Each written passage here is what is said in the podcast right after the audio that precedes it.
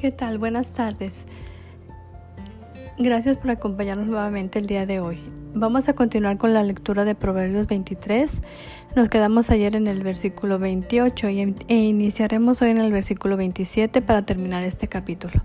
Espero que en el día de hoy hayas dado gracias por la vida de tus papás, de tus maestros y tengas muchas cosas que agradecer, porque sabemos que Dios está contigo.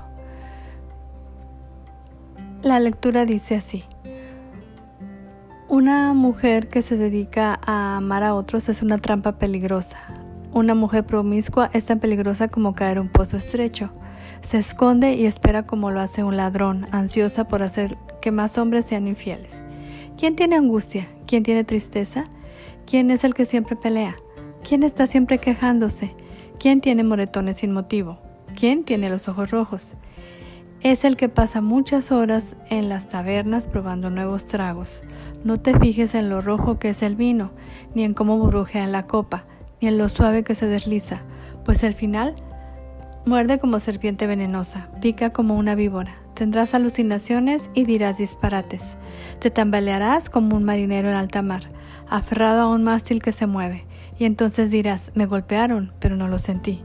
Ni siquiera me di cuenta cuando me dieron la paliza, cuando desperté para ir en busca de otro trago.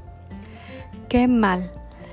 Siempre Dios nos hace referencia a que nos alejemos del vino, de las borracheras, de las mujeres que tienen, mujeres y hombres que tienen varias parejas.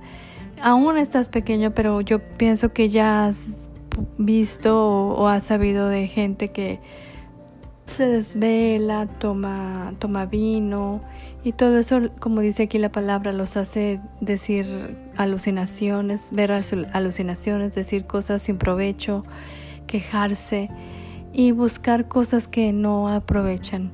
De modo que una vez más Jesús o Dios mismo nos, nos alerta acerca de no tener amigos así que se emborrachen, gente que le guste el vino, gente que nada más esté ociosa pensando en amoríos, porque Dios nos manda a pensar en cosas eternas, en ayudar a otros, en bendecirlos, pero no en estar este, todas las noches tomando o en los bares, en las discotecas que actualmente se llaman.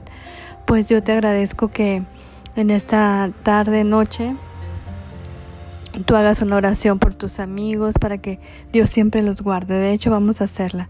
Señor Jesús, en esta tarde te queremos pedir por cada uno de los niños que yo conozco, cada una de las niñas, Señor, que no caigan esas trampas del diablo, Señor, porque sabemos que tú tienes un propósito más alto, más excelso para cada uno de ellos. Te doy muchas gracias por su vida y te pido, Señor, que me alertes de de las malas compañías, que no, no caiga yo en, en ese tipo de, de ambientes. Te doy muchas gracias en el nombre de Jesús. Pues mañana nos vemos. Que descanses.